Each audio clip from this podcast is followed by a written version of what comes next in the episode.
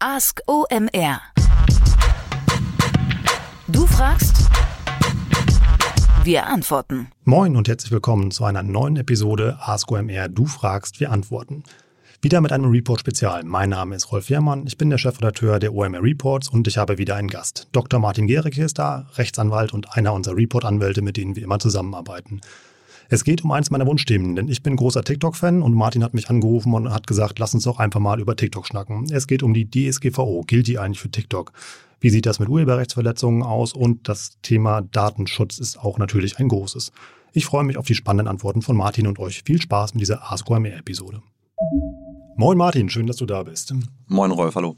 Warum sollten wir überhaupt über TikTok reden und das im juristischen Zusammenhang? Ich meine, es kursieren so viele Mythen in rechtlicher Hinsicht über, über TikTok. Ähm, Stichwort Datenschutz, Stichwort rechtsverletzende Inhalte, Stichwort Zensur und ich finde es einfach eine gute Gelegenheit, mal über diese Themen zu sprechen.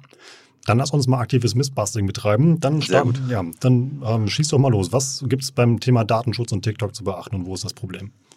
Naja, eine Problematik liegt daran, dass viele Leute denken, Moment mal, gehen da meine Daten nach China, ins böse China? Kann das sein, dass äh, diese Plattform äh, die Daten von mir dort verarbeitet? Und man muss sagen, ganz ruhig, ganz langsam, äh, China wird in der Datenschutzerklärung von TikTok nicht erwähnt. Dort heißt es nur, dass personenbezogene Daten ähm, an Server in den USA gehen und Japan und Singapur. Und das ist auch nichts Ungewöhnliches, dass Plattformen, viele andere auch, Daten an diese Drittländer, wie wir sagen, also Länder außerhalb ähm, der EU geben, ist nichts Ungewöhnliches und ist auch voll, vollkommen okay. Die Datenschutzgrundverordnung sagt, ähm, das darf man, zumindest dann, wenn diese Länder in Bezug auf die Daten ein angemessenes Schutzniveau sicherstellen. Was heißt jetzt angemessenes Schutzniveau? Das heißt, Rechtsstaatlichkeit, Menschenrechte, Grundfreiheiten, es muss Aufsichtsbehörden geben für diese Daten ähm, und bestimmte internationale Verpflichtungen in Bezug auf den Datenschutz. Und das ist zum Beispiel, jetzt mal auf TikTok bezogen, bei den USA und äh, bei Japan der Fall. Mit den USA gibt es ein Privacy Shield Abkommen, das geschlossen wurde und die Europäische Kommission hat daraufhin eine Angemessenheitsentscheidung getroffen, hat also gesagt, wenn Daten in die USA gehen, wie im Fall von TikTok, ist das völlig okay, muss keinen verunsichern. Gleiches gilt auch für Japan und auch für Singapur. Ähm, also eigentlich wie bei allen anderen Netzwerken und Plattformen auch. Also genau, das Snapchat, ist gar nichts. Instagram, absolut, Facebook. Absolut. Jetzt wird ich komme auf meinen Ausgangspunkt zurück, China nicht erwähnt. Das heißt jetzt nicht, dass die Daten nicht vielleicht doch nach China gehen, nur weil die da nicht erwähnt werden. Denn es gibt so eine kleine offene Flanke in den, in den ähm, Datenschutzhinweisen von äh, TikTok. Es wird nämlich gesagt, wir geben die personenbezogenen Daten an Geschäftspartner, Werbekunden und verbundene Unternehmen auch außerhalb des Landes des Nutzers. Damit könnte natürlich China gemeint sein.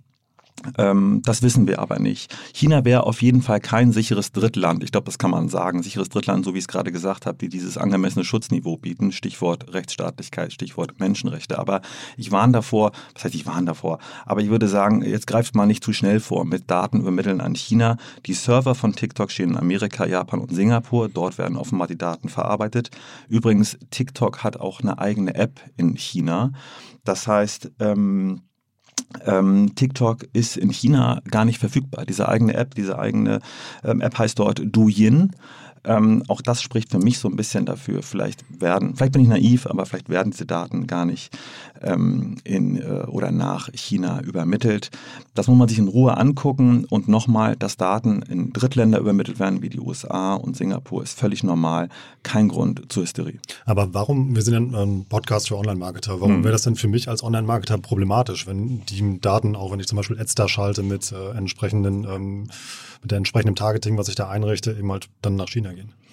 Naja, die Problematik ist so ein bisschen, viele sagen, TikTok ist das ähm, äh, ist sozusagen das Huawei der sozialen Medien. Man fürchtet sich ein bisschen vor Zensur in China. Man hat herausgefunden, dass in Peking offenbar TikTok-Angestellte sitzen, die in Deutschland hochgeladene Videos überprüfen und auch selektieren, auswählen. Das heißt, man guckt, ich, man muss immer sagen, offenbar, man hat geschaut, Moment mal, kommen diese Inhalte von adipösen Menschen, kommen diese Inhalte von behinderten Menschen, von Menschen mit einer bestimmten ähm, Hautfarbe. Man hat offenbar auch politische Inhalte zensiert.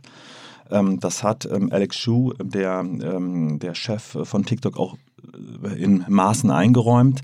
Und das ist natürlich schon ein Problem. Und das wäre auch für mich ein Problem, wenn ich wüsste, dass meine Daten auf diese Weise selektiert werden. Man kann das machen, dann braucht man aber die Einwilligung des Nutzers. Dann muss ich explizit einwilligen daran, dass die App diese Selektion vornimmt und ich muss darauf hingewiesen werden in meinen äh, oder in den Datenschutzhinweisen. Auch das macht TikTok nicht. Und wenn es, ähm, weil du bist ja Anwalt, also mhm. weil meine Frage wäre jetzt gewesen, ist das ein moralisches Problem oder ist das ein rechtliches Problem? Das ist ein rechtliches Problem, das Bußgelder nach sich zieht. Jetzt hat TikTok schon zugesichert, ähm, es soll wohl nicht mehr in Peking Leute geben, die die Videos äh, kontrollieren, sondern die wollen die Präsenz in, äh, in Europa ähm, stärken und sie werden auch in Kürze in Dublin einen Standort eröffnen, der sich mit Sicherheit und Datenschutz ähm, befasst. Also ich glaube, ganz ehrlich, man ist bemüht, auf jeden Fall. Das sind wahrscheinlich auch diese Kinderkrankheiten am Anfang, dass man erstmal überfordert ist mit äh, den, den Anforderungen in Europa, unter anderem durch die DSGVO, Datenschutzgrundverordnung. Du hattest zu Anfang eben gesagt, dass ähm, ähm, speziell was den Altersschutz angeht, hm. das ein sehr sensibles Thema einmal bei TikTok ist. Also wir wissen ja, eigentlich hat TikTok eine sehr junge Zielgruppe und eine sehr junge Nutzerschaft. Ähm, wie ist das mit Minderjährigen, die TikTok benutzen? Das Problem ist so ein bisschen, die App richtet sich ja an Personen äh, über 13 Jahren, aber eben auch ganz bewusst an Minderjährige.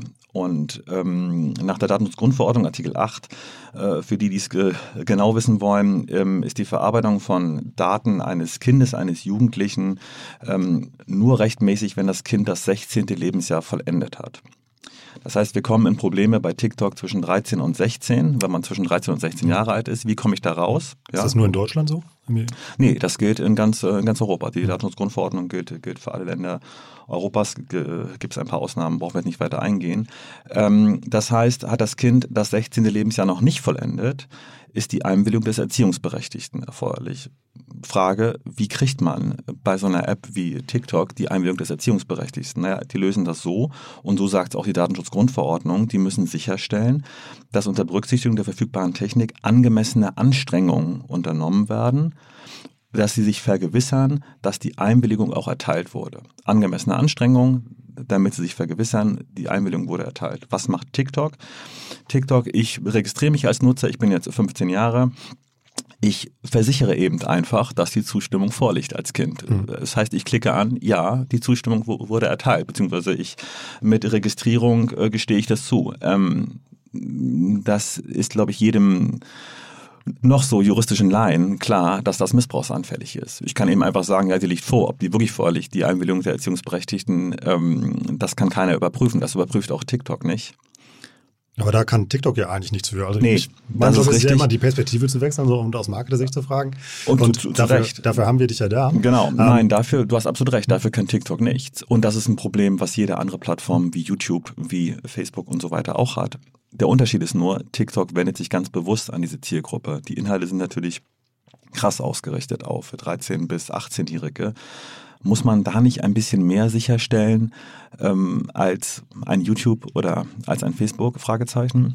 Wir können ja mal einen leicht anderen Fall konstruieren, mhm. damit auch irgendwie ähm, dem, äh, mit auch Seitenbetreiber hier in Deutschland was draus lernen. Es gibt ja diesen ähm, ich komme auf eine Seite, gebe meine E-Mail-Adresse ein und dann mhm. ähm, muss ich versichern, dass ich mindestens 16 oder mindestens 18 bin. Dann stelle ich einfach mein Geburtsdatum ein, mhm. ähm, kann ich mir frei theoretisch eins ausdenken mhm, und genau. bestätige genau. das. Mhm. Dann ist doch der Seitenbetreiber oder der App-Betreiber auf der sicheren Seite, weil dann ich der wäre, der ja gelogen hat.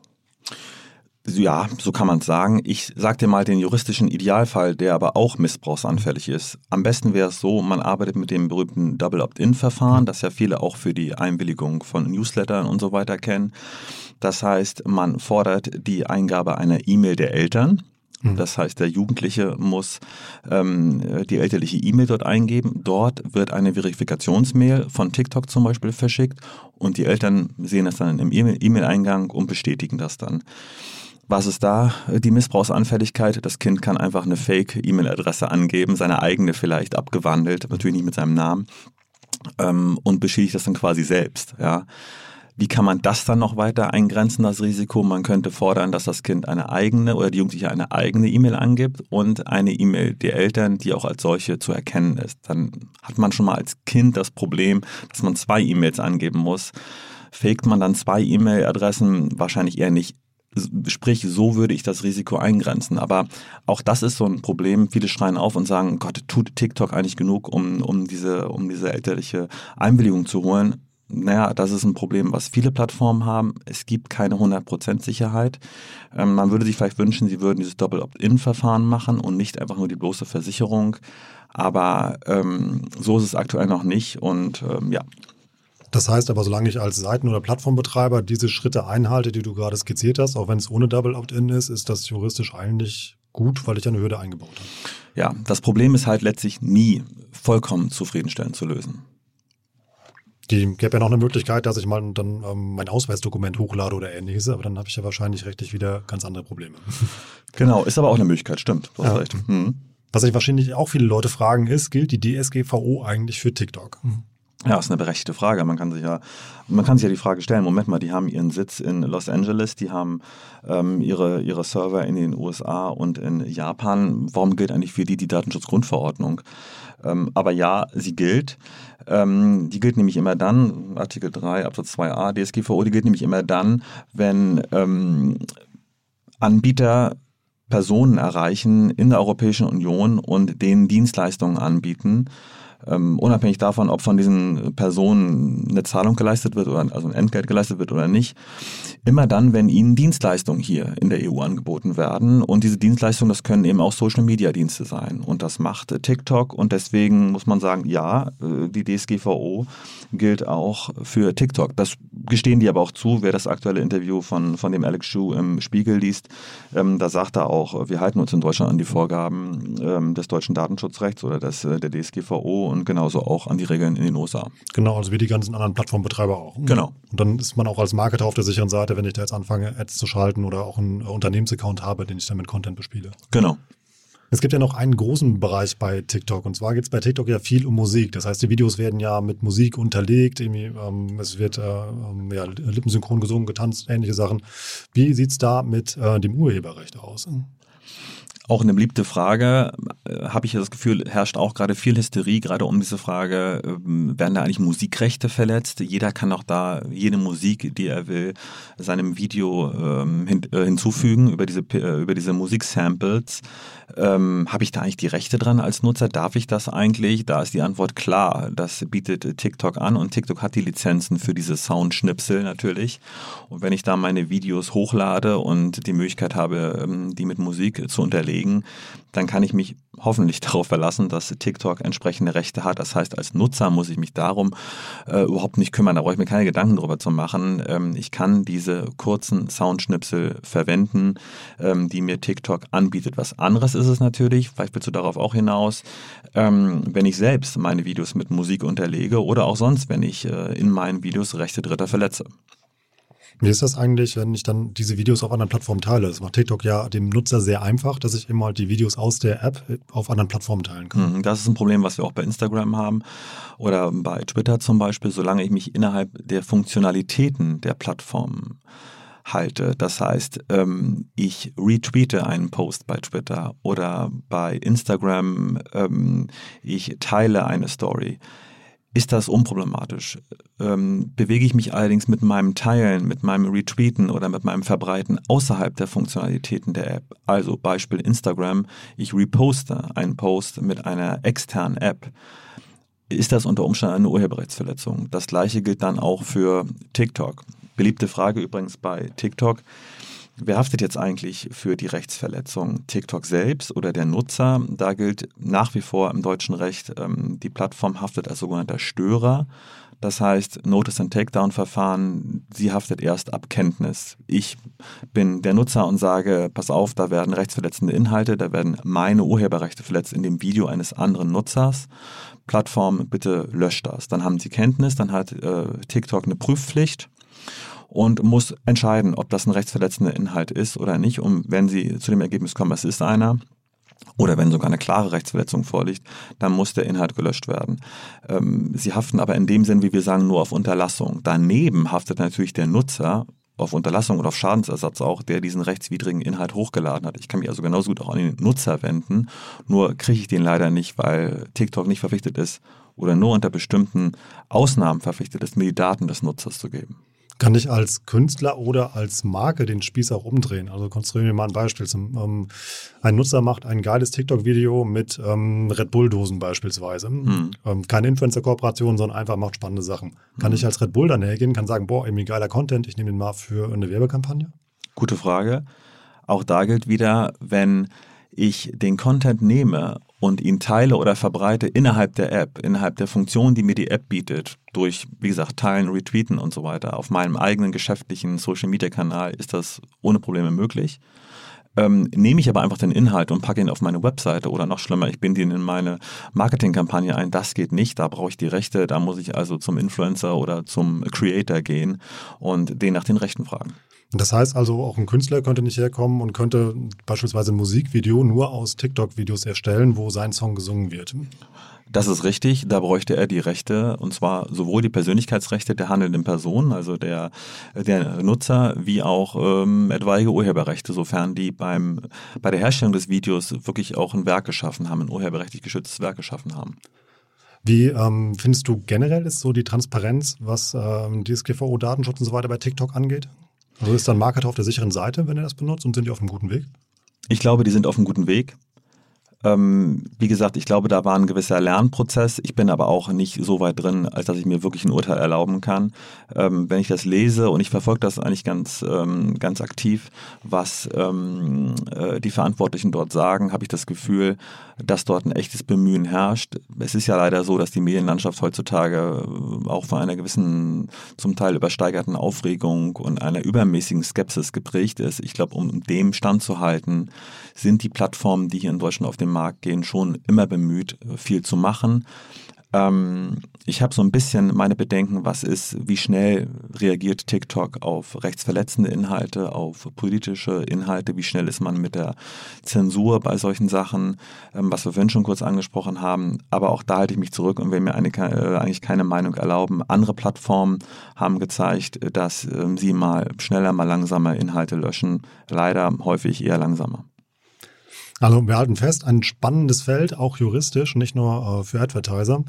Wenn ihr mal wissen möchtet, wie das Advertising-Produkt von TikTok mutmaßlich aussieht, hört euch mal die Folge von vor zwei Wochen an. Da habe ich mit Florian gesprochen, der uns mal erklärt hat, wie das Advertising-Produkt von TikTok aussieht. Ähm, kleiner Hinweis, es sieht dem von Facebook verblüffend ähnlich. Hm. Ich danke dir, Martin, für Gerne. deine Zeit, für die spannenden Antworten auf die Fragen und freue mich schon auf unseren nächsten Jura-Talk. Unbedingt. Mach's gut. Ciao. Mach's gut. Ciao. Das war's mit TikTok für heute. Wir haben leider noch keinen TikTok-Report. Wenn wir dazu mal einen machen sollen, schreibt uns gerne. Ansonsten schaut gerne mal in unseren neuesten Report. Und da geht's um CRM. CRM steht für Customer Relationship Management. Und da erfahrt ihr, wie ihr noch mehr aus euren Bestandskunden rausholen könnt. Und zwar das Besondere, es geht um B2C und auch um B2B. 120 Seiten voller Expertenwissen und den könnt ihr euch besorgen unter omr.com/report und mit dem Code Podcast bekommt ihr sogar noch 10% auf das gute Stück.